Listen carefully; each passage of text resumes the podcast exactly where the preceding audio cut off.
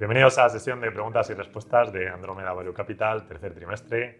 Vamos a utilizar el procedimiento de siempre, que es abordar ligeramente eh, las compras y las ventas que hemos hecho y luego pues, bueno, pasaremos a la parte de preguntas. A mi derecha está Juan de, lo presento como siempre. ¿Qué Juan de? muy bien, muy bien. Fantástico. Y nada, bueno, eh, la parte buena es que las preguntas eh, que ha habido pues no son muchas, bastante directas. Creemos que podemos aportar mucho valor en la respuesta porque han sido buenas preguntas. Las hemos organizado en cuatro bloques, creo que salen. Efectivamente. Y cuatro o cinco. O, bueno, tres bloques. Pues tres bloques. Mm. porque sí que había alguna que era misma compañía y tal Luego, es verdad que el objeto de la pregunta cambia un poco, pero bueno, está medio bueno, es que una es sobre el bloque más grande de empresas, que mm. es lo más, bueno, lo más interesante, quizá lo que dé más juego también para explicar y mm. demás.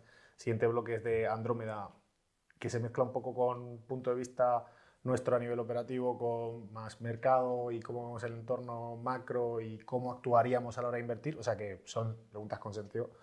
Y luego, pues, el último bloque que es de, pues, un recuento de las empresas con deuda, sin deuda y las que ganan y pierden. Entonces, eh, bueno, pues es, de forma sintética esto es, estos son los bloques. Vale, pues vamos a empezar con ventas y compras. Ventas. Hemos hecho Zuninfo, AppLovin, Marketa, Worday, Uber. Están puestas en la carta. Eh, por comentarlas un poco en el vídeo, eh, digamos que se pueden juntar de la siguiente manera, es que Zuninfo y Worday. Luego pondremos un poco las imágenes también en el vídeo, que está bien de cuando vendimos porque por canal eh, tenemos los datos de que estaban desacelerando y efectivamente las dos han desacelerado considerablemente, con lo cual, eh, bien la venta, además les hicimos en un momento más alto. Eh, vamos, de hecho, Worday lo hicimos casi casi en máximos y ahora ha caído y Zoninfo pues también casi en máximos del año y la verdad es que luego Zoninfo ha ejecutado bastante mal. O sea que en ese punto muy bien. Luego, Marketa la compramos al principio de año, bueno, pues ya hemos hecho el retorno, era una posición pequeña, no tenía más y, eso, una posición pequeña que ya está, está hecho el retorno y preferimos movernos a otras cosas. Eh, AppLovin, que la vendimos, ha subido bastante y la hemos vendido por Unity. Luego comentaremos sobre Unity, hay una pregunta. Y finalmente, eh, respecto a Uber, que viene un poco en el paquete de compra con Uber y Dordas, cuando compramos las dos, pero bueno, Uber ya la hemos vendido, Dordas todavía la tenemos. Lo lógico es que durante el Q4 la acabemos vendiendo, porque bueno, eh, lo que es eh, el mercado un poco de delivery y transporte, pues ya se va enfriando algo más. Entonces, ambas las compramos con la premisa de que no iban a estar mucho en cartera, ¿vale? O sea, que en este aspecto, pues, pues bien, ¿no? Eh, que tal vez una de las cosas que comentamos en la carta es que intentamos estar rotando menos en general la, cartera. Creemos que lo hacemos poco, quitando un poco la salvedad de la red commodity. Y bueno, pues alguna cosa de estas que creo que era bastante claro y la hemos querido utilizar sabiendo que no iba a estar mucho tiempo en cartera y tal. Pero bueno, que, en general, ya digo, eh, estamos bastante precavidos a la hora de meter o sacar algo de cartera. y que suelen ser también posiciones quizá más pequeñas. Sí, sí luego si lo hacemos son parte pequeña, verdad. No parte grande y si es una grande es porque de verdad lo hemos visto y la idea es que esté varios años. Y bueno, compra si quieres abordarlas tú, Juan. Eh, sí, pues tenemos Imping J, Airtest, Symbotic, Toast, eh, Procore, Remedly, Celsius, que ahora tenemos una pregunta relacionada con el negocio, y TQQ. pues bueno, por describir así en términos generales, Imping J es, eh, la empresa que hace los chips que van en las etiquetas que se utilizan en empresas como por ejemplo pues Inditex y demás, Zara, cuando vas a la tienda, pues para que no roben o para incluso hacer el conteo de recuento de inventario y cosas de estas, pues es lo más común en la parte de retail, o bueno, lo que se está haciendo cada vez mm. más común en muchas empresas de retail. Eh, Aertes está dentro del segmento vertical eh, de facilitar componentes o equipos a empresas que se llaman fab, que, o sea, fábricas o, eh, que fabrican también chips. En este caso son dedicados al, o que van orientados al sector de automovilismo, renovables y demás, que por sus características pues, funcionan muy bien eh, para el tema de conducción y tiene una resistencia buena y tal. Tiene una serie de características pues, que van muy bien para este sector y bueno, pues es un, es un eh, suministra determinados componentes a esas empresas, pues podemos decir como On Semiconductors o mm. Wolf y demás. Symbotic, eh, yo creo que la forma más fácil de describirla es, todo, todo el mundo ha visto, o mucha gente habrá visto estas imágenes de Amazon, de los, de los almacenes con unos robots que van llevando todos los paquetes y demás y tal. Pues es una empresa que nace un poco de esa idea eh, y que está dando pues, pues ese servicio que hasta ahora pues, estaba recluido un poco o secuestrado, entre comillas, por, por, Amazon, pues lo está llevando a otras empresas. ¿no? Y además pues ha tenido, pues hace poco anunció un acuerdo muy importante de expansión, está trabajando con Walmart allí en Estados Unidos en determinados proyectos y que es muy interesante. Toast es, eh, se enfoca, es una empresa eminentemente de pagos, pero que también tiene puntos de venta y tal. Y la característica principal es que tienen su foco puesto en los restaurantes, en el tema de la restauración. Y que curiosamente también está entrando en Europa ahora, mm. eh, hace relativamente poco. Entonces, bueno, una empresa que, que, está funcionando muy bien, que además la llevamos siguiendo desde hace mucho tiempo y que, que joder, la verdad nos, nos sorprende cada vez más porque van lanzando anuncios y demás y tiene está teniendo buena opción, sobre todo pues eso, Irlanda, Reino Unido, en los países de, nórdicos pues parece que también puede haber cierta atracción y demás, y muy interesante. Procore, eh, en el tema de la construcción también tipo de empresa eh, de software, o sea, de, software vertical enfocado en, el tema de construcción, sobre todo para el tema pues, de, planificación. No se mete tanto, un competidor sería Autodesk entre comillas, pero esto es más para el tema de pues, vigilar la ejecución de los proyectos, también temas de pagos, entre la gente que está dentro de la cadena de valor. Eh, muy interesante, muy enfocada en, Estados Unidos.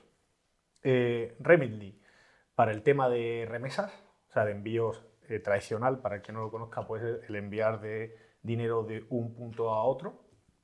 que, bueno, tradicionalmente aquí en, España, pues, ¿cuáles son las conocidas? De Molly está por ahí. Western Union. Western Union. Eh, pero bueno, hay, hay, alguna serie de empresas por ahí que, que, se ven sobre todo, pues tradicionalmente estaban en los locutorios y cosas de estas, porque bueno, pues siempre ha habido un enfoque ahí muy de inmigrantes que mandan dinero de vuelta a su país y ahí es donde pues prestan un servicio eh, fundamental, pero también hay otros casos de uso. ¿no? Y luego Celsius, que ahora vamos a comentar en, detalle, eh, que es una bebida energética, ahora comentaremos más en profundidad, y luego TQQ, que bueno, es un, un ETF e apalancado eh, que, está, eh, que se ejecuta sobre empresas de, tecnológicas. ¿De acuerdo? Entonces, bueno, pues la estrategia es en el momento dado donde no tenemos, eh, pues a lo mejor una empresa clara, concreta, o, sí que la tenemos dentro de, digamos, el punto de mira, pero no estamos todavía convencidos del precio y demás, pues mientras tanto, si está a un precio razonable, pues lo podemos tener ahí y sacar hmm. algo de dinero. Sí, es como, sí, es eso, es como un punto donde mantener invertido el fondo, cuando tampoco encontramos nada que nos interese, porque ya digo, viene también un poco a, colación de lo que comentaba anteriormente, de ser bastante restrictivos a la hora de sacar y meter compañías. Entonces, si sacamos algo y tampoco vemos nada claro, porque como que el, el threshold o la línea de meter un negocio en cartera, pues cada vez lo vamos subiendo más. Entonces, si no encontramos nada, pues bueno, mientras tanto, por no tenerlo en liquidez, porque no queremos tenerlo en liquidez, sino que esté invertido, pues bueno, está invertido ahí, que en el fondo es como es el Nasdaq, vamos.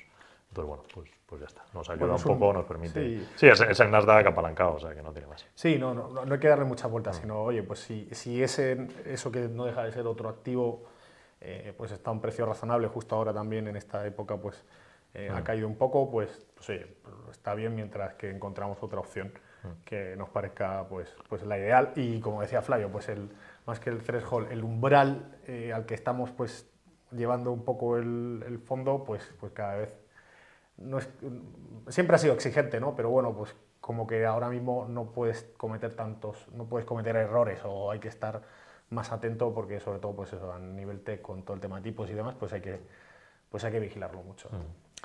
Y luego nada, sencillamente, todos y Procore estuvieron, está puesta la carta, estuvieron en cartera en el 2021, en posiciones muy pequeñas, entonces ahora ya tienen una posición más alta, pero, pero bueno, simplemente por curiosidad que ya estuvieran.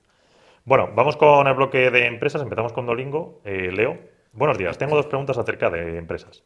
Yo he publicado el vídeo del análisis de Dolingo y me llamó la atención la baja rentabilidad esperada, un 7% si no recuerdo mal. Con estas rentabilidades no estaríamos superando al índice. La pregunta es si esta valoración, esta valoración en el peor escenario, bueno, o es el peor escenario, no sé si está ahí bien redactado, pero bueno, ya hay, una, ya hay una opcionalidad de rentabilidad mucho mayor o simplemente esa es la rentabilidad media esperada. Y la otra consulta es si podríais hacer una explicación rápida de Cloudflare sobre negocio o valoración, que es otra empresa con bastante peso en cartera. Muchas gracias. Vale, venga, pues vamos a abordar estas dos. Eh, claro, la siguiente pregunta, que es de otra persona, pero también va, sobre Duolingo y ya eh, yo creo que empiezas hablando, pues eh, es sobre el mismo tema, es cuáles son las ventajas competitivas de Duolingo frente a otras plataformas de aprendizaje en línea, cuáles son las expectativas de crecimiento de su sector versus las que está obteniendo la empresa, cuál sería su, su valoración objetivo en PER y en, y en Enterprise Value EBITDA. Y nos comenta, yo he utilizado la herramienta y aunque es cierto que se aprende, después de un tiempo se vuelve un poco monótona y eso hace que pierda un poco de tirón. Eh, ¿Creen que esto puede ser el caso del lado? Entonces, bueno, pues tenemos tema de rentabilidad, escenarios. Clofer lo dejamos para continuación, ventajas competitivas, expectativa de crecimiento, un repaso completo a Duolingo que está muy bien. Y. Vale, eh, a ver, sobre la baja rentabilidad eh, del 7%, que es lo que aparece en el vídeo, eh, a ver, es verdad que es un escenario conservador. Nosotros eh, tenemos proyectado un 25% de CAGR a los próximos 5 años, es decir, que cada año creciese, bueno, de media a los 5 al 25%. La estimación de mercado estaba por encima. Eh, entonces, bueno, ahí estamos siendo conservadores. Luego el múltiplo que nosotros tenemos, es verdad que no es muy, bueno, está ahí, o sea, se puede, se puede estresar un poco más arriba. Luego también es cierto que ya por experiencia, a ver, también hay que entender la cartera que no tiene que ser exactamente que lo que esté más arriba sea lo que te va a dar más retorno, sino que es una mezcla de retorno-riesgo, ¿vale? Entonces, al final nosotros, en el caso de Duolingo, el riesgo que le vemos es bastante bajo a, que te pueda hacer daño. Prácticamente lo único que te puede hacer daño es alguna psicosis temporal que vendrá con el tema de ChatGPT, inteligencia artificial, y no lo vemos. Y insisto, será algo de psicosis de mercado, pues como lo que pasó hace un tiempo con Facebook Dating cuando lo sacó compitiendo con Tinder, que fue nada, pues algún día dará la psicosis. No, es que ChatGPT va a acabar con Duolingo, no lo creemos, porque las ventajas son muy claras de lo que hace que Duolingo funcione y ChatGPT pues no las tendría. Vale, no es tanto componente de inteligencia, es otra cosa lo que hace, que, ahora decimos, de Duolingo. Entonces, realmente rentabilidad riesgo, pues ahí la verdad es que eh, eh, nos, interesa mucho este Duolingo. Y luego además un, negocio que con estas capacidades de crecimiento, el margen y tal, de que están generando el flujo de caja y demás, pues siempre la regla es mantenerlas arriba, ¿vale? Porque te suele, te suele premiar bastante. Entonces, ya digo, no hay que entender exactamente que lo que tenga más, más retorno esté más arriba, porque si fuese así, pues habría cosas con un riesgo bastante alto, tipo un symbiotic, y es demasiado arriesgado, algo así. Entonces, la cartera no está montada así, la cartera está montada por una combinación entre rentabilidad y riesgo. Ventajas competitivas, venga. Ventajas competitivas, a ver, ¿por dónde empezar? Eh, si bien, bueno, tú las describes muy bien en el vídeo, pero yo me quedaría por, con, con un tema de, eh, bueno, la, aplicación la verdad es que han conseguido gamificar muy bien la parte de aprendizaje de idioma eh, y que la aplicación va muy fluida, esto hay que decirlo, y el componente de marketing y viralidad han sido muy inteligentes en hacer sus campañas y esto es diferencial porque eh, les ha, o sea, le ha ganado titulares casi de forma gratuita esa inversión, mm. no ha sido gratuita en todo caso, pero sí que lo han hecho muy bien. Entonces, bueno, pues lleva una cadencia de ejecución muy buena que la hace diferencial del resto de aplicaciones, porque al final no deja de ser una aplicación que al final todo el mundo la puede copiar, pero no todo el mundo llega a esa escala de viralidad, ¿no? Y eso yo creo que, es, que sería con lo, con lo que me quedaría dentro de que ya, bueno, pues viene explicado en el vídeo y demás. Yo no sé si a ti te gustaría destacar algo más. No, bueno, o sea, sí que tienen eh, mucha capacidad lo que es el, el, First Moving Advantage, porque ellos fueron los primeros y al final la cuota de mente ahí que has conseguido los clientes, pues digamos que es la marca, ¿no? Pues a lo Warren Buffett con la Coca-Cola, pues la marca es potentísima. De hecho, si sales. Si sales a la calle y preguntas, pues la gente conoce Duolingo y no una segunda. Vamos, de hecho, puedo hacer el reto ahora mismo, que me digan una segunda que compita con Duolingo. Eh, muy poca gente la sabe. La sabe, eh, pero muy poca gente la sabe. Si se han visto el vídeo, pues posiblemente les sonará el vídeo de, de, Vamos, estará en la carta enlazada de Duolingo, pero si no, ha puesto. Y incluso la gente que lo haya visto se habrá olvidado de competidores. Entonces, bueno, pues al final eso le da muchísimo poder. Y es algo que ChatGPT no tiene. Es decir, ChatGPT no tiene esa capacidad de, marca y esa facilidad a día de hoy de decir, oye, es que estoy descargando una aplicación que facilita mucho la interacción de manera como un videojuego, como dice Juan de, y que me incite, me incite a estar utilizándola todos los días. De hecho, es curioso porque hemos visto determinadas personas cierto comportamiento, bueno, que esto se ve en muchos lados, pero a nivel personal también de esa, esa, ansia, por decirlo de alguna forma, de mm. no, de no, desengancharte porque en el fondo estás haciendo algo bueno mm. y encima, oye, que es que tengo que hacer mis dos minutos de aprendizaje porque si no pierdo la racha que he llevado y tal. Es curioso, ¿no? Esta dinámica que se genera. Pero bueno, que están bien y además, oye, es con un objetivo que es bueno el aprendizaje de idiomas, que no es que estés ahí publicando cositas raras por ahí, ¿no? Entonces, curioso. Luego, por, por, tema de, por continuar, ¿no? por más allá del tema este de ventajas competitivas y tal, que ya o sea, lo he dicho, están, en el vídeo están muy bien recalcadas y yo creo que podríamos incluso en la carta poner el enlace, bueno, vendrá en la carta seguramente. Eh, la expectativa de crecimiento del sector, eh, por, eh, hemos, o sea, hemos sacado un dato, por, no decir, es lo que decimos nosotros, sino lo que dice pues, una empresa del sector que es eh, que, bueno, que suele servir de referencia para ver un poco lo que, lo que estima el mercado. Y esto, dentro de IQ estiman un 26% de crecimiento anualizado de Keyguard a 6 años. Estaban, yo creo, cuando hicieron este análisis era 2020, principios o medio de 2020 cuando lanzaron el análisis. Y, bueno, eh, hay que tener también en cuenta otro factor, eh, que es el tema de la baja penetración dentro de la parte de educación online y dentro de online, pues todo lo que es eh, no solamente desde, estar desde el ordenador, sino desde, desde el móvil, ¿no? y todo el tema este gamificado y tal y cual, que, bueno, ayudará seguramente en el, crecimiento de cara a futuro. Mm. Sí, y bueno, de hecho HoloNIQ es el que mejor sigue el tema de educación online, entonces eh, este 26% lo han ido actualizando y de hecho se ha ido quedando más abajo. Es más, eh, Duolingo los últimos cinco años ha estado creciendo al 80% de Keigar y si nuestra estimación es el 25% como decimos, pues es un salto de decrecimiento demasiado agudo, lo normal es que no sea tanto, por eso que creemos que va a crecer más, de lo que ya nosotros estamos estimando para el retorno del 7 con algo, que salía hace unos días. Em, y luego, respecto a la penetración online, también Holon, la verdad es que aquí da bastante buenos datos. Bueno, pues más o menos entiende que hay 2 billones de personas em, aprendiendo idiomas, de los cuales solo hay una conversión online entre el 5 y el 10%, que al final te salen, pues, em, eh, entre el 5 y el 10%, sí, que al final te salen unos 200 subs, 200 eh, personas, bueno, capaces, ¿vale? Y entonces, bueno, pues de esos 200 eh, subs, Duolingo ahora mismo tiene como un 1%, pues te estás haciendo 2 millones de subs, bueno, pues, o sea, vamos, que, la capacidad es bastante decir. Si se ve, de hecho está puesto en las, en las diapositivas, porque es más fácil, lo estoy viendo de aquí, pero en las propias diapositivas de Duolingo está puesta la gráfica, De lo que estima Holon IQ, de todo el TAM. Entonces, bueno, se puede ver un poco la capacidad de, monetización del revenue opportunity que había con Duolingo.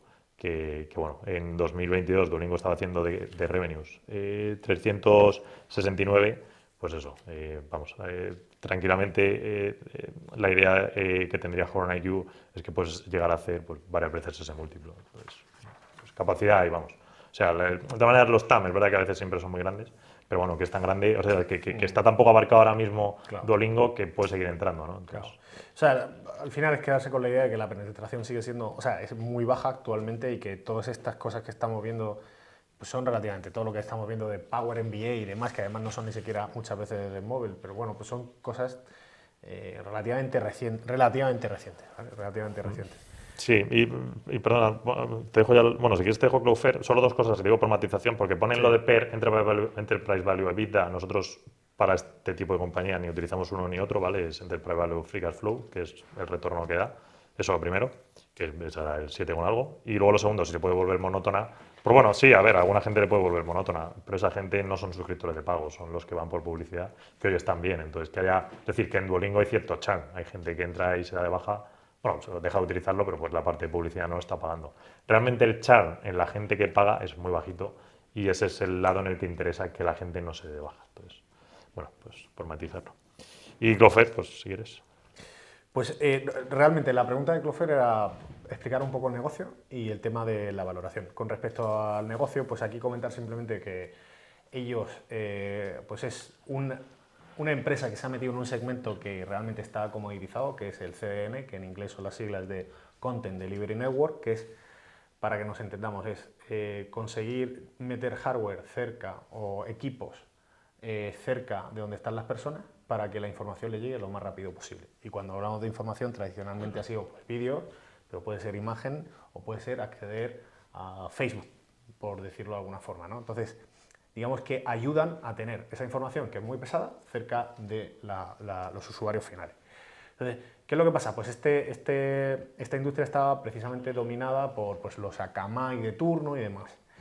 Y ellos, entrando en este segmento, eh, con, un, con dispositivos pues, también comoditizados, aprovechando esto, pues han montado una infraestructura donde además de dar este servicio, están dando servicios de mayor valor añadido, siempre muy ligados a esa parte de CDN, eh, pero que van expandiendo poco a poco, hasta convertirse o hasta que el mercado ya casi que le considera más una empresa de ciberseguridad, eh, con ciertas partes mejores que otras, de eso todo hay que decirlo, pero sigue siendo una empresa de ciberseguridad eh, con opción además a, hacer, a, permitir a cientos de desarrolladores construir cosas sobre una plataforma que están montando ahora, que es Workers. Pero bueno, digamos que la primera etapa de crecimiento es CDN con una capa ligera de ciberseguridad. Esta más actual de estos años atrás, salió a bolsa, más estos años de desarrollo de producto, pues digamos que está muy enfocada a toda la parte de detección, o sea, bots, evitar bots, evitar eh, eh, o sea, temas de suplantación, no, no suplantación, sino sustituir VPNs para ellos dar el servicio, compitiendo quizá un poco más con Zscaler o empresas de este estilo.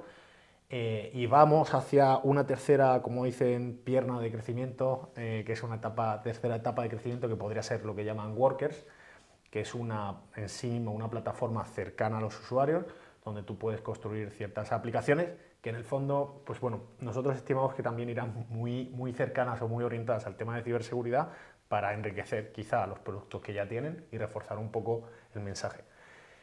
Y esa es la parte, esa es la parte quizá de mayor valor añadido que tiene esta empresa.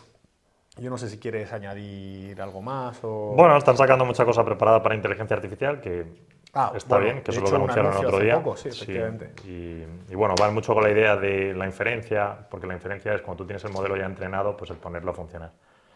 Vamos a que meterle los datos y quitarle las respuestas. Entonces, que, esa inferencia se puede hacer the edge, es decir, en los puntos más cerca del cliente, que los que tendría Cloudflare. Entonces, bueno, estás quitando carga a los cloud y se supone que estarías llevando a Cloudflare y tal. O sea, es, sugerente la idea. Eh, se tiene que desarrollar y veremos si al final las cosas evolucionan de esta manera o no pero, pero bueno, eh, el paso lo han dado y, y, bueno, pues sencillamente es otra pata que se une a todo lo anterior. Entonces, si encima esto funciona, pues van a ser más crecimientos que por supuesto ahora no se están estimando en el mercado. Entonces, sería positivo. Sí, desde luego. Eh, muy interesante la parte esta. Además, con, sale un poco del modelo tradicional de meter componentes, o sea, hardware o componentes o equipos commodity, que era un poco la base sobre lo que habían creado toda la empresa pero bueno, también es requisito ahora mismo indispensable para dar este tipo de servicio, eh, que son las GPUs de NVIDIA, que es el, componente este que has comentado. Entonces, bueno, está bien como, como para, para, probar, o sea, para probar y refuerza también un poco las posibilidades que te da Workers. ¿no? Eh, con respecto al tema de la valoración, que nos preguntan, nosotros lo que tenemos proyectado es eh, un 25% de CAGR desde el fiscal year 23 al 28, un margen de free cash flow del 20%, siendo bastante conservadores, y unas 30 veces free cash flow. Entonces, eh, sale un retorno aproximado con este modelo así a nivel conservador de un 7%, eh, que ya decimos es eh, muy, muy, muy conservador para pues el, crecimiento y las expectativas que tenemos con respecto a lo que está y cómo está ejecutando y la propuesta de valor que tiene, también entrando desde la parte baja hacia arriba, pues dentro del mercado. por ventas, pues a un múltiplo de 9 sale a un 12,3% de retorno aproximadamente y ya lo dicho, pues eh, es, un, es, un, análisis, quizá este es el más sencillo, que es pues bueno, de valoración de aplicar un múltiplo y ver hmm. pues, un poco lo que sale, quizás sea más el, el tema de la, las expectativas de crecimiento que tenemos nosotros con respecto a estas nuevas verticales, sobre todo la, de seguridad, workers y la de montar esa plataforma de desarrollo interna. Vale, vamos con Celsius. Eh, la leo. ¿Podrían explicar la inversión en Celsius? Eh, si lo han hecho antes, pues con redirigirme a la, explicación, ¿me vale? No lo hemos hecho. Eh, en caso de que no, ¿cómo puede competir con Monster? La Joint Venture Partnership con PepsiCo, Pepsi, para entendernos, realmente le da una ventaja competitiva sobre Monster, teniendo esta última la cadena de distribución de Coca-Cola. ¿Qué retorno sobre la inversión tiene la empresa sobre su producto y cuál múltiplos suele tener la industria? ¿Son mejores que Monster? Por último, ¿sería sensato decir que su recorrido es tan largo como Monster o no tiene sentido comparar estas dos empresas? Pues, eh, ¿qué es diferencial? Eh, lo diferencial de, Celsius, eh, y es un poco el, tema de, habernos metido ahí, es que han conseguido hacer de una categoría que, por así decirlo, también en cierto modo ha estado comoditizada. Sí que es verdad que a nivel de consumo es una categoría curiosa porque no han llegado a funcionar todas las marcas de private label. Siempre ha habido marcas aquí, estamos hablando de Red Bull, estamos hablando de Monster. Esto es un atributo bueno cuando tú quieres invertir porque significa que el consumidor todavía está viendo valor en esas marcas. Entonces esto es un punto bueno. Y luego el punto diferencial, eh, sobre una base buena, pues construyen, ¿no? Y lo que han conseguido es eh, atacar a un público objetivo que hasta ahora pues eh, no era consumidor de este tipo de, las bebidas energéticas. Y esta es la madre del cordero, es decir, estás atrayendo, esta gente está atrayendo al mercado gente que no era consumidora y está expandiendo el mercado. Entonces, cuando nosotros nos llegan con preguntas de, oye, comparativa con Monster, tal, tal cual, eh, ¿qué opináis vosotros? Porque pues, se pueden robar cuota. Evidentemente, siempre puede haber algo de robo de cuota, pero lo que a nosotros, que seguramente la haya, hmm. pero lo, a lo que a nosotros nos, interesa más es cómo están pues, atrayendo a otro determinado público objetivo, que en este caso pues, son mujeres de un rango determinado que hacen determinado tipo de actividades. Que, y esto se ve desde el diseño del packaging, que es mucho más sofisticado, mucho más, eh, eh, quizá más liviano, sí. más, más amigable, eh, que estas son, o sea, son los atributos de un producto que se vende en el mercado. Entonces, versus un Monster que es más agresivo y un Red Bull que va a motos y a tal y cual. Entonces, claro, atacan un público que, es muy interesante y que además pues, pues a los datos nos remitimos, ¿no? Crecimiento en ventas del ciento y pico por ciento eh, y duplicar cuota casi en un año desde que cerraron un acuerdo con PepsiCo, ¿no? Eh, ¿Hay otros competidores en el mercado? Sí, lo hay. ¿Tienen tanto éxito o lo están haciendo tan bien como lo está haciendo Celsius? No. Eh, no sé, eh, eso con respecto al tema de, público objetivo. Otra cosa también interesante es que roban, aprovechándose en, esta atracción de otra gente, también están robando, pero esto es ya a nivel categoría, eh, o está funcionando como sustitutivo de otros productos como el café y demás. Aunque quizá la tendencia más importante esta que hemos comentado. Yo creo que, la parte del acuerdo de Pepsico, pues la podías hacer tú, ¿no? sí.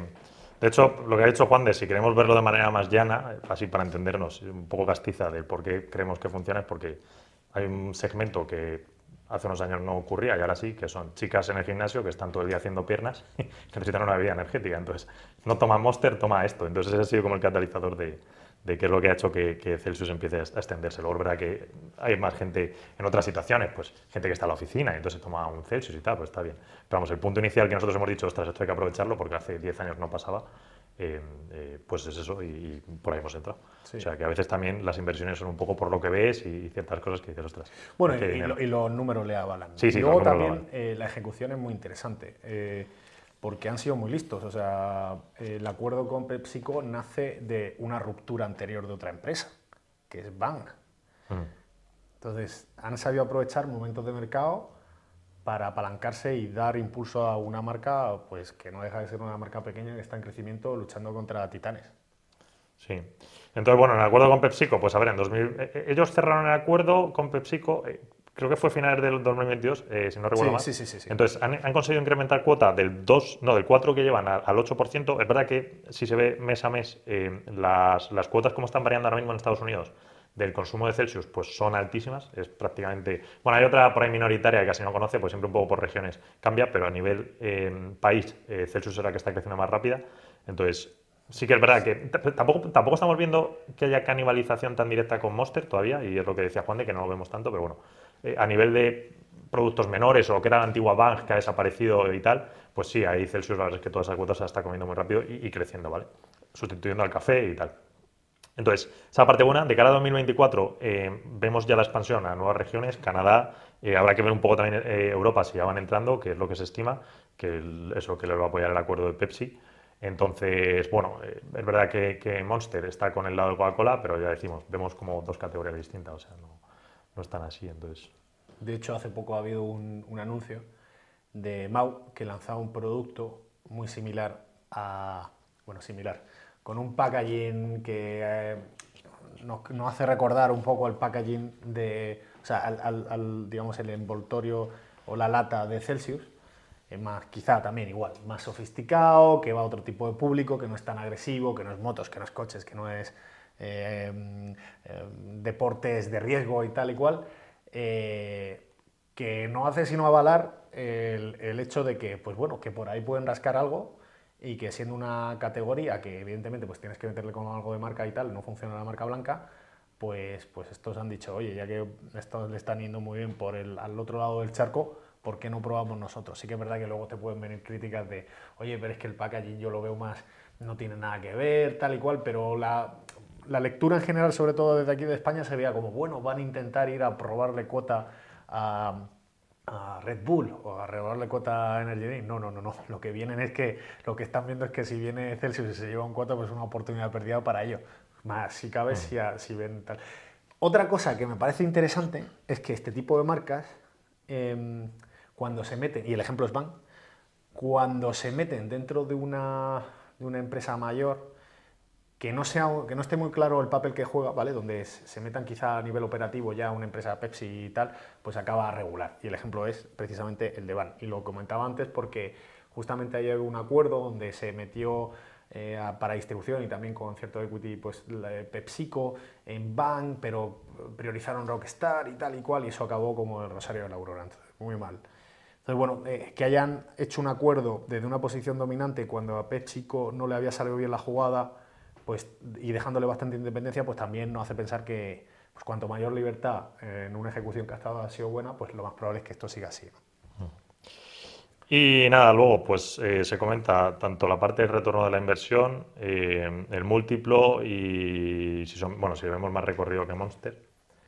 Eh, el retorno de la inversión pues es altísimo, es decir, al final lo es decir, producir Celsius, pues bueno, el CAPEX es bastante bajo y al final están metiendo muchísimo margen porque es líquido, pero que estás vendiendo por la marca. Entonces, pues el margen es muy alto, con lo cual, de hecho, vamos, el retorno es, es eh, también bastante alto. Los múltiplos de la industria, por cómo funciona, porque es una réplica Monster, Red Bull y tal, de lo mismo que al final es líquido, con azúcar, pues con unas características y el margen son altísimos, pues claro, los múltiplos están relativamente altos. Entonces, bueno, tiene sentido que los múltiplos estén así. Y el recorrido, si lo vemos que va a ser mayor que Monster, bueno, pues es pronto decirlo, no estamos en esa estimación, no creemos que sea. Juega otra cosa. ¿Podría pasar? Sí, pero yo creo que para, vamos, creo no. Eh, para tener un buen retorno es que ni siquiera te hace falta que, acabe, que sea más grande que Monster. O sea, es que no, no, hace falta llegarle así todavía. Por lo menos, es decir, por lo menos lo que sigue, porque es que Monster sigue creciendo, entonces por lo menos sí que creemos que puede llegar a ser algo parecido a lo que es Monster hoy día pero Monster va a seguir creciendo, entonces no estamos metiendo a una para quitar de la ecuación a otra, sino bueno, pues una crece ya más lenta y esta pues va a acabar en una cosa pues más o menos nivelada. Entonces, mm. ya solo por market cap, pues hombre, ahí tienes bastante. Y bueno, pues eso más o menos es la idea de Celsius. O sea sí. Sigo, eh, leo yo Mongo, si quieres responde eh, tú, cambiamos un poco. Eh, la pregunta es, con respecto a MongoDB, ¿qué superioridad tiene este tipo de base de datos sobre otras relacionales? MongoDB es documental. Eh, ¿Está bien posicionada eh, MongoDB para la entrada de inteligencia artificial? En cualquier caso, ¿por qué? Bueno, a ver, Mongo lleva en cartera ya bastante tiempo, la verdad. Eh, de hecho, lleva ya bastantes años. no sé, ya sabré decir cuatro o cinco años o, así, tranquilamente. A ver, Mongo es una base documental, no relacional, es decir, es justo lo contrario de las relacionales. una base relacional no puede hacer lo que hace Mongo Igual que Mongo tampoco puede hacer lo que hace la relacional, porque son utilidades distintas, ¿vale? Eh, de hecho, Mongo ha surgido un poco en la, edad, un poco más moderna últimamente con Internet y los e-commerce y demás, pues bueno, editar ciertas características que las SQL normales, relacionales, pues no, no te estaban dando. Entonces, eso es el primer punto. Dentro de las no relacionales hay varias. Es verdad que por la utilidad de Mongo, pues es prácticamente de la mejor o las mejores, o es que ya digo, luego a veces se inventan un poco, pero de la no relacional, pues puedes decir Cassandra, pero bueno, es que tienes otras utilidades. Entonces, de la no relacional para la utilidad que necesitas, Mongo es la mejor, el mejor servicio, la verdad. Y luego, en el tema de inteligencia artificial, eh, bueno, es verdad que luego tienen también otro producto, no estoy comentando a nivel de ventaja competitiva de Mongo, que es Atlas, que es la solución de Mongo en el cloud, que la verdad es que por la facilidad de uso, pues es casi lo que más ha explotado estos años. Y realmente es como la última ventaja del punto más fuerte de, de MongoDB y en cuanto a tema de inteligencia artificial y demás, a ver, ellos han sacado la Vector eh, Database, que es la solución más preparada para inteligencia artificial, que funciona dentro de Atlas. Y es verdad que este tipo de análisis de, bases de datos con las características vectoriales son muy necesarias en el tema de la inteligencia artificial. Mongo no es la única, pero sí que es verdad que se ha movido muy rápido ahí. Eh, hay otras que funcionan muy bien, pero son eh, están desarrollándose para cosas muy concretas todavía, no, no están en esta escala de Mongo, entonces la verdad es que Mongo, pues bueno, ahí han estado inteligentes y sí que creemos que por la enorme necesidad que supone en inteligencia artificial utilizar Vector Database, una base vectorial, pues Mongo va, a cazar cuota, sin lugar a dudas. Entonces, ni siquiera hace falta tampoco que Mongo sea el último ganador en el tema de inteligencia artificial de bases de datos, sino que ya solo con lo que le va a meter en inteligencia artificial, más todo lo anterior, más, más vamos, principalmente, pues, pues es que Mongo va a crecer de sobra. Entonces, la verdad es que está muy bien posicionada. Eh, y la necesidad de incrementar dato con inteligencia artificial pues se te dispara por varias veces. Entonces, si Mongo ya venía en una buena situación, pues la verdad es que esto le, infunde un punto de inflexión importante, que es un poco lo que está pasando este año con la cotización. Sí. Que además, eh, por explicar, lo del vector database eh, o la base de datos vectoriales, para lo que se usan es cuando una empresa quiere, digamos, hacer un entrenamiento más liviano de un modelo muy grande, eh, coge pues ese mismo modelo y lo entrena, digamos, de una forma más liviana, lo que se llama fine tuning dentro de la industria. Eh, y dentro de ese proceso de fine tuning entran este tipo de bases de datos que ayudan pues, a quitar duplicados de datos y, demás historias. ¿no? Eh, entonces, bueno, pues el crecimiento va muy ligado, sobre todo como dice Flavio este año, a esta, a esta temática o a esta narrativa, pero que hay una base detrás que es esta que, que comentamos. ¿no? Muy bien. Clavillo, ¿qué opinión tenéis de una compañía recientemente en el mercado, Clavillo? Tiene buenas integraciones y buen producto, mal momento de salir a bolsa, gracias. Pues es la mejor empresa de automatización de emails que hay en el mercado, sobre todo enfocado a la parte de e-commerce. Entonces, bueno, pues sale en un momento malo a bolsa. Peor, yo, creo que es peor hace, hace seis meses, mm. que no salía ninguna. Entonces, mm. bueno, no es que sea un momento malo, es un momento pues, que, en el cual pues, pues han conseguido vender a, a los inversores una narrativa de crecimiento eh, pues por los nuevos productos de SMS, push notifications, CDP, reviews, que estos son pues push notifications, los, mensajitos que te llegan dentro del móvil, también por tema de apps y demás. Eh, entonces, han vendido esa etapa de crecimiento, pero nosotros seguimos pensando que la parte que va a crecer sigue siendo su la parte fundamental suya, que es la de la inteligencia que tiene a la hora de aplicar todos los mails que nos llegan en muchas veces de empresas pues, de e-commerce de, oye, has abandonado este carrito, ¿por qué no si te hago un 10% de descuento no lo compras? O suscríbete a mi newsletter y te doy un 10% de descuento. Todo esto se hace eh, automatizado y lo hace muy bien y ahí es la mejor para este segmento. Entonces, bueno, pues ahí, lo estamos viendo. Otro punto importante es el tema del partnership que tiene con Shopify, que mucha gente dirá, joder, pero Shopify, que es justamente un baluarte, una de las empresas más importantes dentro de e-commerce y tal, bueno, eh, son accionistas, de hecho han recalcado en varias ocasiones que ellos están más centrados en la parte de expandir hacia arriba del mercado contra un Oracle, tradicionalmente un Salesforce o un Adobe, ejemplo, eh, y a eh, reforzar su parte de B2B, de negocio a negocio, que es verdad que una parte que ha estado más, que, ha sido más inmadura, hasta hace relativamente poco han empezado a darle más, más, eh, más empuje. Y además han estado entretenidos también librándose de la parte de las inversiones de logística, de delivery y demás. Entonces están otras historias que bueno, nosotros creemos que tienen funcionalidades muy levianas, pero para realmente llegar a exprimir esto, pues necesitas irte a un partner potente como lo es Clavillo. Entonces, crecimiento orgánico además potente por los checks que estamos haciendo y comunidad, retención, eh, un precio muy razonable y con posibilidad de incrementarlo son los checks que hemos hecho nosotros dentro de la industria que bueno, pues nos da bien a pensar que es una buena empresa. Luego ya es otro tema en, qué momento el retorno y demás. ¿no? Valoración. Y eh, nos movemos a Unity y es la pregunta, ¿cómo veis Unity actualmente y cómo creéis que le afectará que han intentado subir las tarifas para los videojuegos a partir de las 200.000 descargas? Y aquí, pues Flavio, tú que además eres usuario, nos cuentas. ¿Qué opinas? Bueno, pues a ver, eh, la verdad es que ha sido un mal movimiento de Unity, bastante malo. Eh, de hecho, bueno, Juan y yo lo hemos comentado muchas veces, que desde que salió el otro de la noticia, que no entendemos muy bien, que es verdad que han reculado, han dado marcha atrás, pero no entendemos muy bien eh, cómo habían podido tener tan poco conocimiento de no darse cuenta que esto les iba, les, les iba a ir en contra, sin lugar a dudas. Eh, a ver, por poner en contexto, lo que hizo Unity es eh, cambiar un sistema de pagos de su motor gráfico como tú lo cobrabas, los distintos modelos de suscripción que tenían, bueno, pues hicieron cambios. Básicamente, el que más dolía era que a partir de 200.000 descargas, pues, bueno, o por ingresos, eran un poco las dos medidas, pues tenías que pagar mayor cantidad a Unity, de hecho eran como 20 céntimos por descarga, Mm, que, bueno, esto es un disparate, ¿vale? ¿Por qué? Porque primero 20 céntimos a un juego que tú ya tienes hace mucho tiempo y, pues por ejemplo, es un juego que sacaste al mercado hace 6 años y ya le hiciste los 200.000 y entonces está la descarga a 300 y pico mil, pero claro, tú estás la estás monetizando ridículamente, la estás vendiendo lo mismo a unos pocos euros en Steam, que entre esos pocos euros, los que se lleva Steam, los que se lleva el publicista y tal, el desarrollador le queda casi nada. Si encima tienes que pagar 20 céntimos a Unity, pues es que te destroza el margen. Eso punto primero. Y luego lo segundo, encima que esto se vuelve una locura porque si es por descarga, claro, Unity estaba contando hasta descargas que tú el juego lo tuvieses ya comprado hace años, lo instalases, lo quitases y ahora te lo volvieses a instalar, entonces eso era, pues eso, una descarga nueva, con lo cual pagabas 20 céntimos para un juego que tú ya ni siquiera estabas monetizando, que monetizaste hace años. O directamente, como decían muchos, era un riesgo de que en la sociedad de hoy día quieren cancelar un estudio, pues nada, la gente se dedica a hacerse descarga, quitar juego, descarga, quitar juego, tú no, no monetizas nada y sin embargo estás pagando 20 céntimos a Unity, total. Un despropósito, un despropósito absoluto. Eh, todos los estudios se le echaron encima a Unity con motivo, todos los que trabajan con Unity, que es pues, tranquilamente la mitad de la industria. Y, y bueno, al final, por la presión a la semana siguiente, Unity pues, tuvo que recular cambió un poco el sistema, han quitado esta locura de lo de la instalación que no tenía ningún sentido y bueno, han quedado una cosa un poco híbrida. También han dicho que sea para la nueva versión 2024, para la gente que ya empiece a instalarla, a trabajar con ella, ni siquiera retroactivamente, que era algo también que había.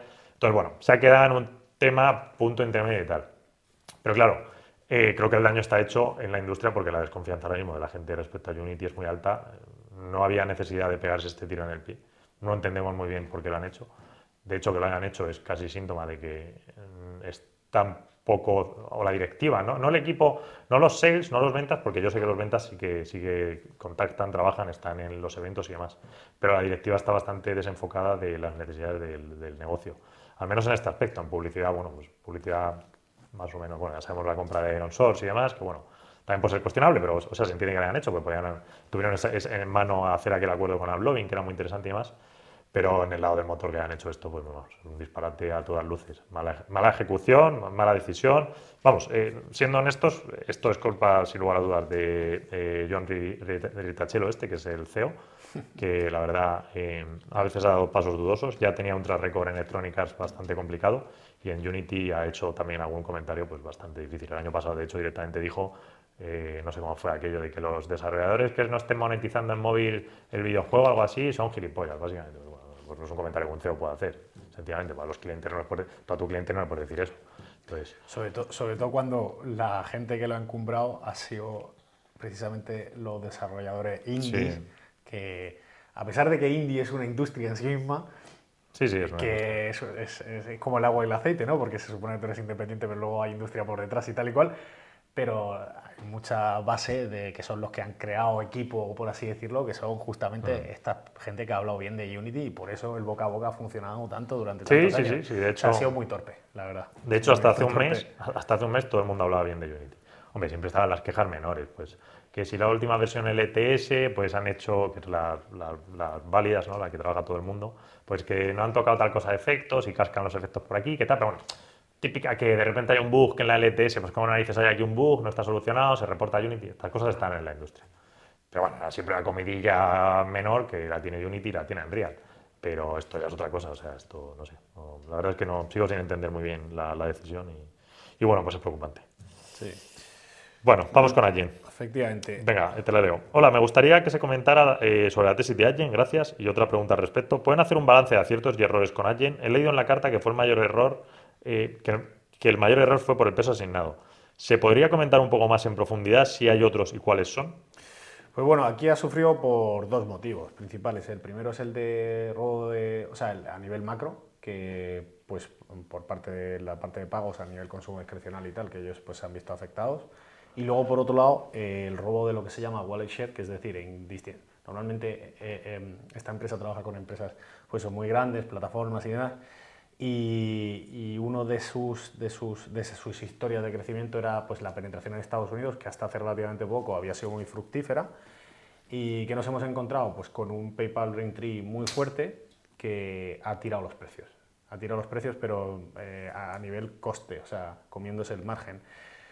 Eh, y, y, les ha frenado mucho el crecimiento por estos dos motivos. Ha sido el mayor impacto. De hecho, es que se comentaba en la industria lo del 3 en 1 que estaba haciendo PayPal pues regalando eh, la parte de su wallet con PayPal y con Braintree dejándolo eso, con coste cero, incluso a pérdidas.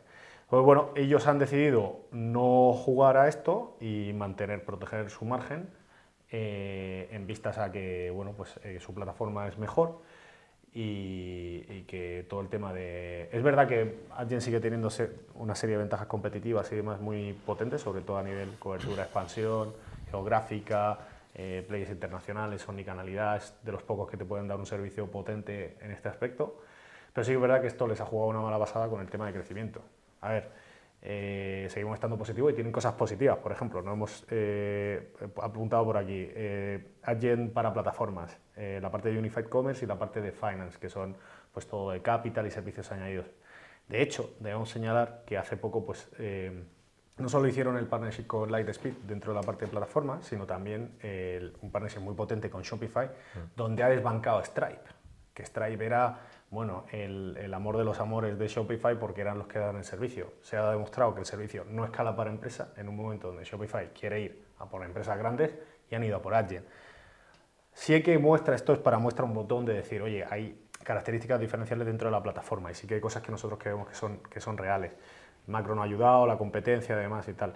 Entonces, bueno, pues hay otra cosa buena, futuro. Luego, macro futuro, pues estamos en, un momento donde, pues evidentemente por todo el tema de, inflación y demás, pues el, tema de consumo, sobre todo discrecional y demás, pues, pues se ve un poco afectado, ¿no? Y esto le está impactando. Esto es positivo a futuro porque, bueno, pues, pues esto le beneficia, que el mismo crecimiento que se ha ido, pues vendrá. Y luego, por otro lado, con respecto a la competencia esta que estamos hablando de wallet share, de robo de, dentro de un mismo cliente, pues Queda por ver si estos cambios son permanentes, son sostenibles por parte de, PayPal y si en un momento de reactivación del mercado la plataforma escala y si vuelven a robar cuotas, lo mismo que se ha ido pues, hacia Adyen. ¿no? Entonces, este es un poco el repaso de cómo vemos la situación con Adyen ahora mismo, que seguimos vigilándola, también hay que darle cierto margen de maniobra, como reportan además a mitad de año, pues hay cierto lag entre lo que se ve en las otras que reportan trimestralmente, o sea, que facilitan la información de la ejecución trimestralmente, en este caso no. Eh, y bueno, también hemos asistido pues eso, reuniones con management, con la, que, con la parte directiva y tal, pues bueno, donde intentaban explicar ello, eh, pues qué estaba pasando. Dicho esto, cosas buenas también, pues, con respecto a otro tema que, que no se ha preguntado, pero que, le, que, ha sido, le han penalizado mucho, el tema de eBay, que ahora mismo pues, les ha supuesto costes, les ha ralentizado supuestamente y demás, pues precisamente una de las cosas más positivas que es la parte de plataforma viene de ahí, de darle servicio a un servicio pues, que han montado para eBay, que luego están monetizando con otro usuario, Shopify, Lightspeed y demás. Entonces, bueno, eh, hay cosas buenas, sí que es verdad que sufrió una corrección enorme eh, debido a esto. Eh, seguimos vigilándola y sigue dentro de la cartera, no creo que tampoco salga, entonces... Bueno, no, no, no, o sea, si al final, es verdad que a nivel macro, como dice Juan, de, estamos en el momento bajo de, esta parte de consumo discrecional, entonces eso es, casi diría que hace el 70% de la caída en la cotización. Y el otro 30, pues bueno, es lo que ha dicho Juan. Es verdad que por la parte de arriba también está Chase, que te impide tampoco, no es que haya cambiado Chase su política de precios, está ahí, pero bueno, encima también te mm. pone un techo en Estados Unidos. Mm. Nosotros la parte de Estados Unidos, la verdad es que la habíamos visto, eh, pero sí ha tenido sobre exceso de penalización, sin lugar a dudas. También hay otra cosa que vigilamos, ¿eh? que, también podrían hacer, sobre todo en esta guerra de precios que están haciendo, y es compensar con otras geografías donde ellos sacan más margen e intentar mm, mantener a algunos de estos clientes si la parte de PayPal pues, se mantiene mm. compitiendo esos precios, que dudamos que lo hagan a largo plazo, la verdad. Pero bueno, eh, seguiremos vigilando y podemos comentar sobre ello si nos preguntan de nuevo. Sí, a largo plazo no, no, va a poder mantenerlo y errores de este tipo, la verdad es que no. Es decir, si lo bueno es que solo ha sido alguien, no por tanto la visualización, que lo teníamos, sino fue más por ese concreto del peso que tenía, porque estaba un poco más pasada de peso de lo que queríamos, sabiendo lo que había. Pues, por ejemplo, Fortinet fue un caso muy parecido, vimos que desaceleraba en canal, tampoco queríamos sacarla, reducimos peso y efectivamente luego había desacelerado en canal. Pero ahí hicimos bien. Pero en alguien sí que redujimos algo, pero pensamos que Estados Unidos, pues bueno, no iba a tener tanto peso a nivel de los inversores y, luego sobre todo, es decir, cuánto la preocupación de los inversores y luego lo otro, que ahora es que era una cosa que no habíamos metido en la ecuación, es que por ser europea sencillamente ha tenido un castigo de, bueno, que alguna o sea, sí que sabemos que es verdad que las europeas, pues bueno, siempre se mira con más escepticismo desde Estados Unidos, pero, pero bueno, con, con alguien ha sido un caso muy paradigmático que al ser europea de repente, pues una caída que dices, bueno, en otras una americana, pues sí, te cae y tal, en alguien ha sido como la, la acabose temporal. Se han pasado. Entonces, la verdad es que hay un, precio ahí de retorno de recuperación fácil que solo por que se le pase esta locura de que sea europea a, los americanos debería Totalmente. Leo, la de. Hay una, por temáticas, tampoco es de una. Bueno, sí es de una empresa en concreto, pero es de Baidu y China. Y lo que nos preguntan es: ¿veis a Baidu o a alguna otra empresa china con posibilidad de estar en el fondo? Flavio. Eh, pues no, bueno, la verdad es que China no tocamos, lo hemos dicho muchas veces, no es un mercado en el que estemos a gusto. Mm, Baidu, pues bueno, como competidor, más o menos, la podemos conocer, tampoco entramos tantísimo con Baidu y realmente China y mercados asiáticos estamos, estamos fuera. Hay barrera cultural, de idioma y hay muchas empresas en Europa, Estados Unidos y otros países que, pues que, que tienen también posibilidad de crecer y de, hacer buenos retornos. Entonces, pasamos al segundo segmento, que es eh, de Andrómeda y mercado macro. Y la primera pregunta es consejos sobre cómo o sea, la hemos categorizado así como consejos sobre cómo afrontar la volatilidad de Andrómeda. Es que, bueno, eh, nos pregunta, el, conocimiento es poder y conocemos que los retornos esperados a largo plazo del fondo serán superiores y ojalá muy, muy superiores a la de muchos otros fondos menos volátiles. Pero somos tan humanos y, con o sin razón, algunos partícipes sufren. ¿Qué consejos recomiendas o recomendáis a estos partícipes para que no sufran con las esperables volatilidades eh, en nuestro querido fondo? Eh, pues bueno, yo, aquí me he traído un extracto que de hecho es que se lo paso a nivel, a nivel personal a, la mayoría de gente pues que a lo mejor tiene cierto interés o viene de nuevas. Es, quizá lo primero que, le paso. O sea, de decir, oye, a nivel personal, ¿qué es lo que te recomiendo a familiares y amigos eh, cuando esté entrando en este o en cualquier otro fondo? ¿no? Y a nivel de inversión es, oye, ¿dónde está yendo tu dinero? Entender tu situación personal, elaborar un presupuesto que muchas veces parece que hay cierta ansia por invertir eh, y no entender bien las necesidades de uno, es decir, puede que ahora no sea el momento para que estés invirtiendo porque, porque cobras 2.000 o 3.000 euros al mes y, vives apurado por que te han subido el alquiler y tal, o puede que estés ganando 15.000 y lo estés dejando en tu cuenta nómina que te da un poquito de retorno. ¿no? Entonces, este tipo de cosas eh, también hay que, hay que verlas, ¿no? Eh, el, ver también si, si bien a nivel lo que te entra de, a nivel económico, pues tienes capacidad. Si los gastos que tienes en un futuro, pues oye, si te vas a comprar una casa o si te, te vas a casar, cualquiera de estas cosas, también intentar hacer un análisis.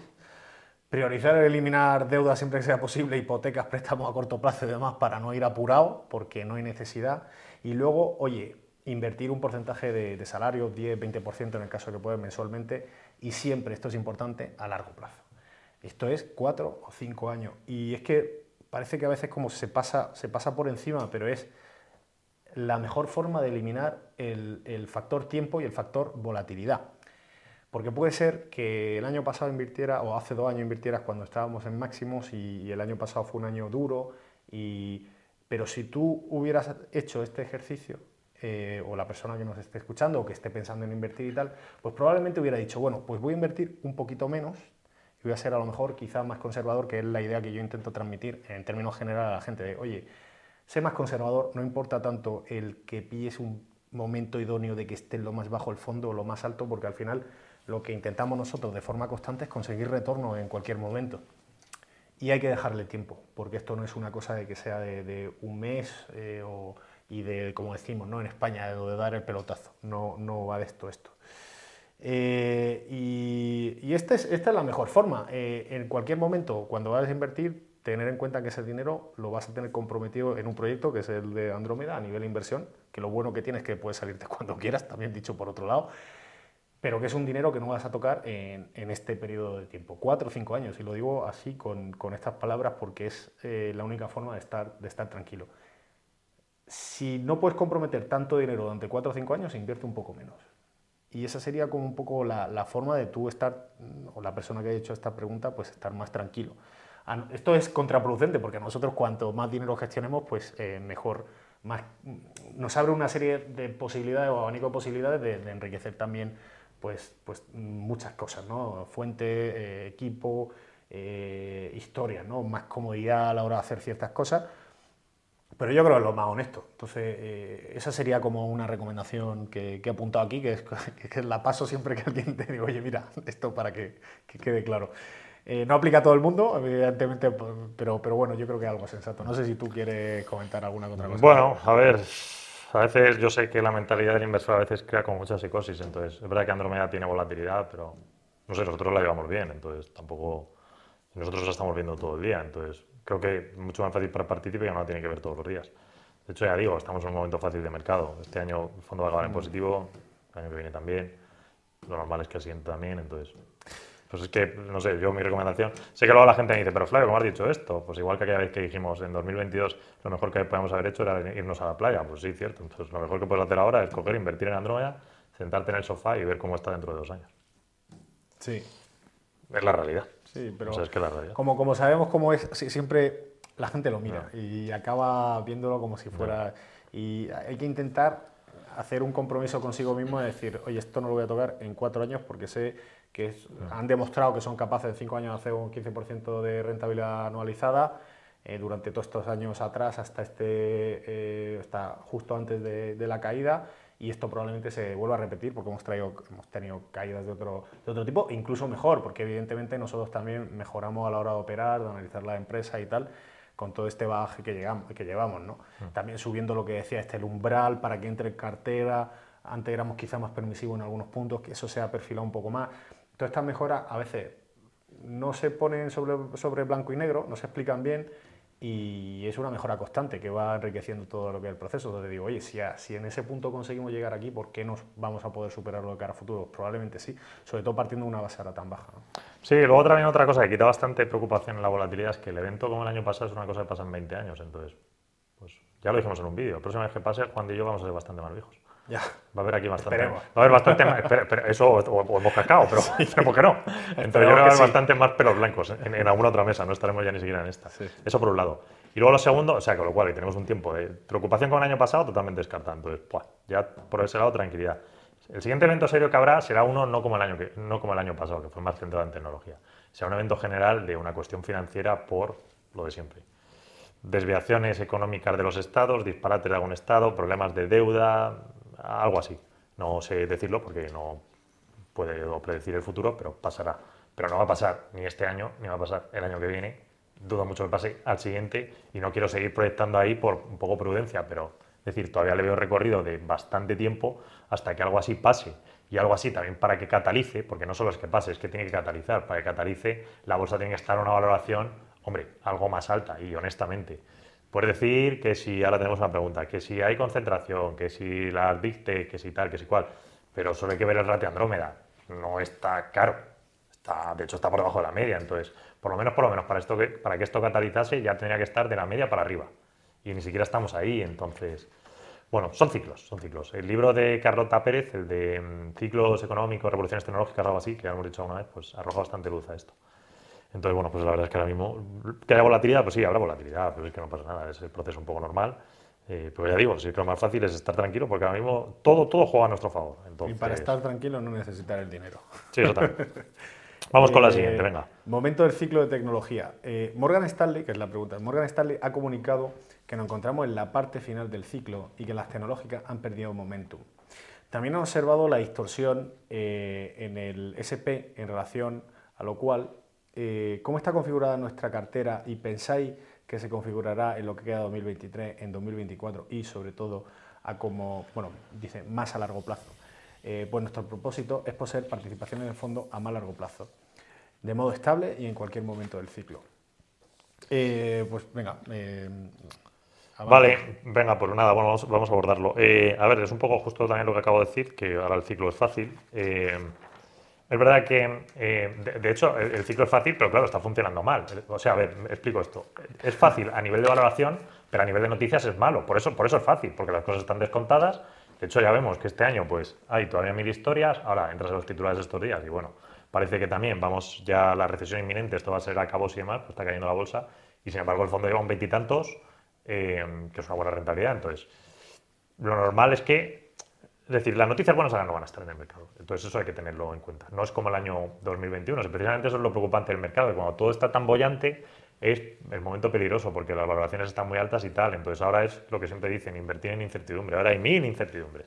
Pero no pasa nada, es, lo bueno. Y el año que viene, el 24, pues habrá otras tantas que ya puedo prever yo. Pues que si estamos ya en recesión o que si viene la recesión o que realmente nos metemos en recesión y tal y cual. Aún así, la bolsa va a subir el año que viene. Al menos tecnología. ¿Por qué? Porque bueno, si hay una recesión, pues bajarán tipos y tal, y eso casi ayuda a tecnología. Entonces, pues bueno, que ya digo, que el ciclo es fácil. Entonces, y, respondo un poco por lo que he dicho en la parte anterior. Respecto a cartera, por ser un poco más materialistas de tal, pues es que la cartera está, eh, ya hemos dado este dato varios trimestres, de hecho hemos estado reflejando un poco la buena posición que tiene, pero es que encima este trimestre ha mejorado todavía más. Y es que en deuda, de la situación de deuda de cartera, pues prácticamente ya es inexistente porque tenemos con caja neta 20 compañías, sin deuda tenemos 15 compañías que el trimestre anterior había 11 y 4, con lo cual han subido. Y eh, eh, en deuda solo hay dos, ¿vale? Perdón, el trimestre anterior había... 11, eh, perdón, 11 sin deuda.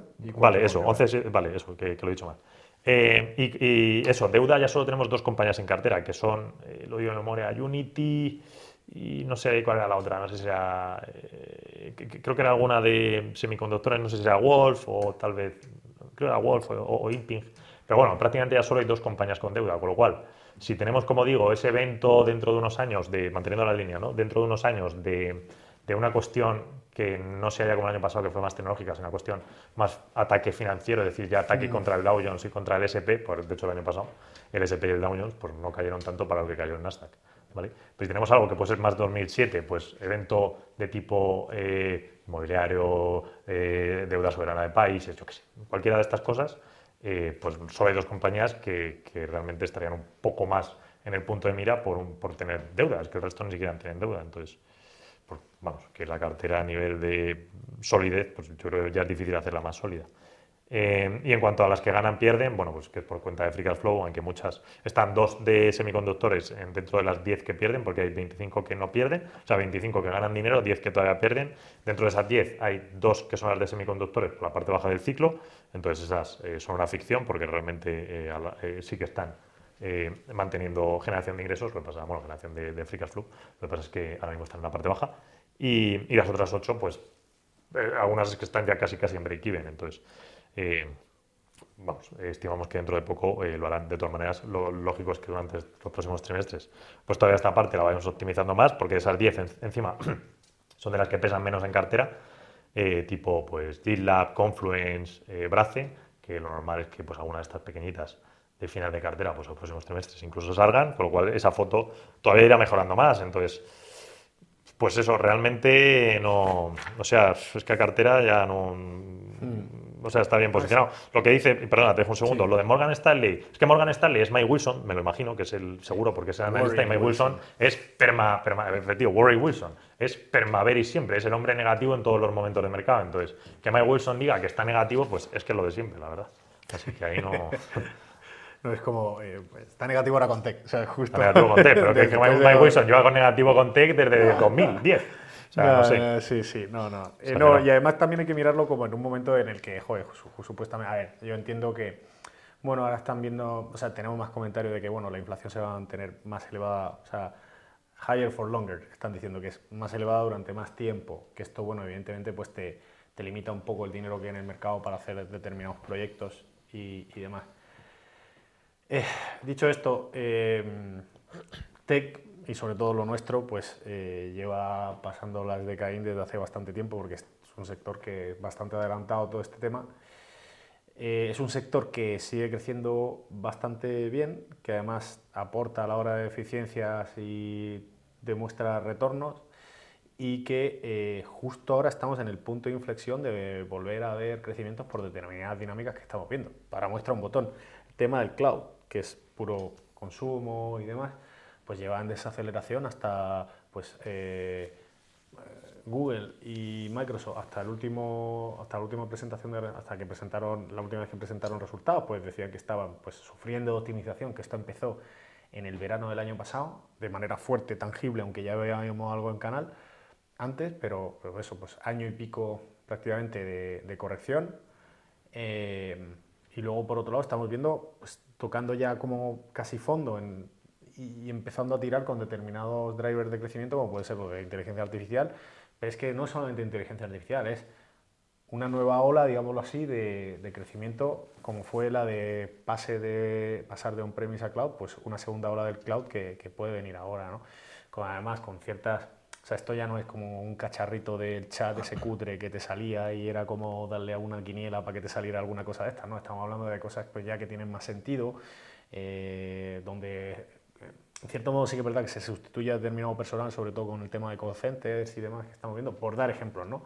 Pero que sí que demuestran cierta efectividad, eficiencia y retorno, ¿no? Entonces, pues bueno, hacia ahí va el mercado y quiero recordar, hace poco dijiste una frase que me pareció muy buena, ¿no? Cuando estuvimos en la radio, lo de, bueno, es que en tecnología precisamente es como la revolución industrial de antaño, pues esta es donde estamos nosotros metidos, que es un sector que está en crecimiento evidentemente, ¿no? Entonces, bueno, pues ahí si bien es cierto que a lo mejor los crecimientos no son comparables con la etapa anterior, desde 2010, digámoslo así, eh, pues serán, pro- probablemente tengamos crecimientos relativamente similares, sobre todo tampoco creo que los tipos eh, los tengan tan elevados tanto tiempo y demás, ¿no? Pero bueno, ahí ya no me meto, eso no, no es cuestión mía. Bueno, que estamos en un mercado de crecimiento, que es este. Eh, Última pregunta, porque ya has tocado lo de la última sección, pero vamos a tocar la última pregunta, que sería la de eh, comparar Andrómeda con el Nasdaq. Y es, ¿se podría comparar el fondo con el Nasdaq como índice de referencia? Veo mucha tecnología, me gustaría saber si este índice es mejor que el mixto flexible que aparece en Morningstar. Postdata. Entiendo que el índice mixto es porque da mayor flexibilidad a la gestión. Vale, pues a ver, eh, esto ya lo hemos contado una vez, lo vuelvo a explicar porque es importante. Eh, y cuento varios hechos. Eh, creo que salió una pregunta prácticamente igual en el Q1 de este año y yo dije que era difícil, por no pillarme eh, las manos, que iba a ser difícil que este año pudiésemos superar al Nasdaq, que nos quedaríamos cerca, pero no contábamos con ello. Eh, ¿Por qué? Por prudencia un poco del ciclo, ¿no? Pues el año pasado eh, hubo el golpe de tecnología, este año pues ya va recuperando, pero bueno, estabilizas, pero como dice Juan, de, pues oye, por ejemplo, los crecimientos en IT, en cloud, pues bueno, poco a poco ya está empezando a llegar de manera muy parcial, inteligencia artificial, está estabilizando, inteligencia artificial, pues algo está ayudando y tal, entonces bueno, un poco por prudencia dije eso. Y lo lógico es que ya el año que viene, pues que no sé si habrá recesión o no, pero ya me da igual, es decir, a nivel tecnología sí que necesitamos nuevas inversiones seguro y el CAPES de los clouds va a tirar y bueno, pues inversión también en hardware, etcétera. Entonces, por eso todo este día del ciclo. Entonces, bueno, digo, pues lo normal es que este año no se consiga, un poco por esa prudencia y a, la, partir del año que viene sí. La realidad es que este año, pues sí que se está la mayor parte del año superando al Nasdaq. De hecho, al cierre del tercer trimestre, pues estamos, estamos por encima del Nasdaq.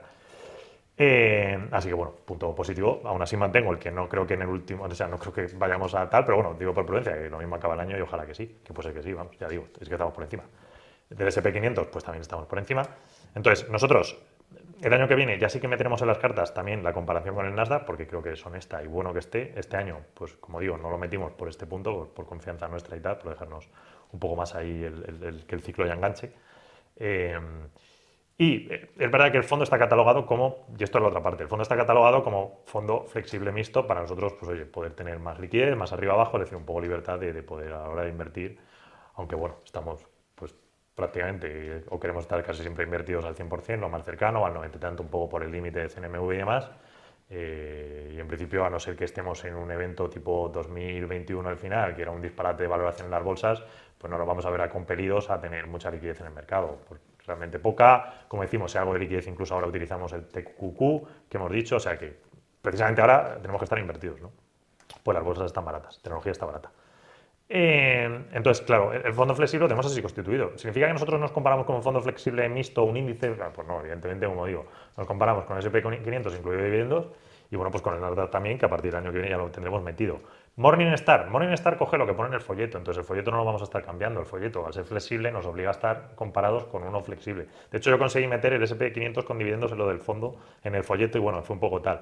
Entonces, creo que Morningstar ni siquiera chupa la parte del SP500 y chupa solo como es fondo flexible, o ni siquiera lo chupa. Yo creo que nos pone directamente con uno flexible y nos hace la comparación. Entonces, bueno, Morningstar hay que entender un poco cómo agrega los datos y demás, que lo hace a su manera y no es lo que nosotros decimos. Nosotros en las cartas siempre ponemos el SP500 con dividendos exclusivamente y ya digo, a partir del año que viene tendremos SP500 con dividendos más Nasdaq. Y esa es la respuesta.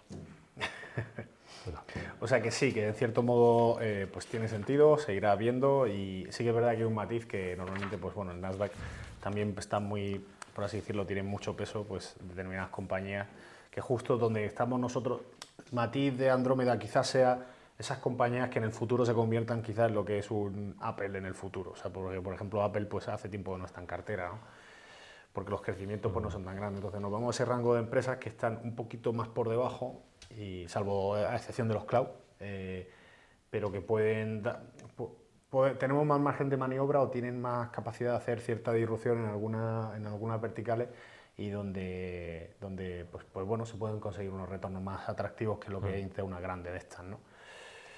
Que ese es el matiz que yo quería comentar, simplemente.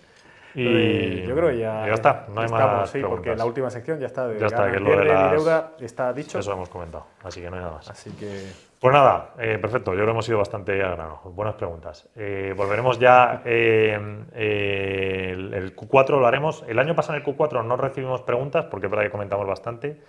la idea sería un poco igual, que nosotros podamos hacer un repaso general, entonces yo creo que en principio no habrá preguntas.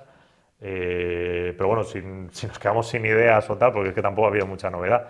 Entonces, bueno, pues no sé, si acaso dejo abierta lo de las preguntas, lo pasamos y ya veremos un poco. Está bien, ¿no? Eh, o, por lo menos hacer el repaso. O lo que vamos a hacer es dejar abierto, bueno, no sé, luego lo pensaremos. Pero en principio sí que nos gustaría dar un repaso general, pues como al ser anual, como hicimos el año pasado, de toda la cartera, poder hablar pues, de todo el año más tranquilamente nosotros, sin ceñirnos exclusivamente a las preguntas y bueno, pues queremos un poco el repaso general, que, que siempre es bueno. De todas maneras, el mail siempre está abierto, el teléfono y demás, así que por ahí se nos puede localizar fácilmente. O sea que no hace falta esperar al vídeo si alguien tiene una pregunta. O sea que el vídeo está bien para compartirla, pero si alguien quiere preguntarnos algo de manera individual, pues adelante. Sí. Así que nada, un fuerte abrazo y hasta la próxima. Hasta la próxima, adiós.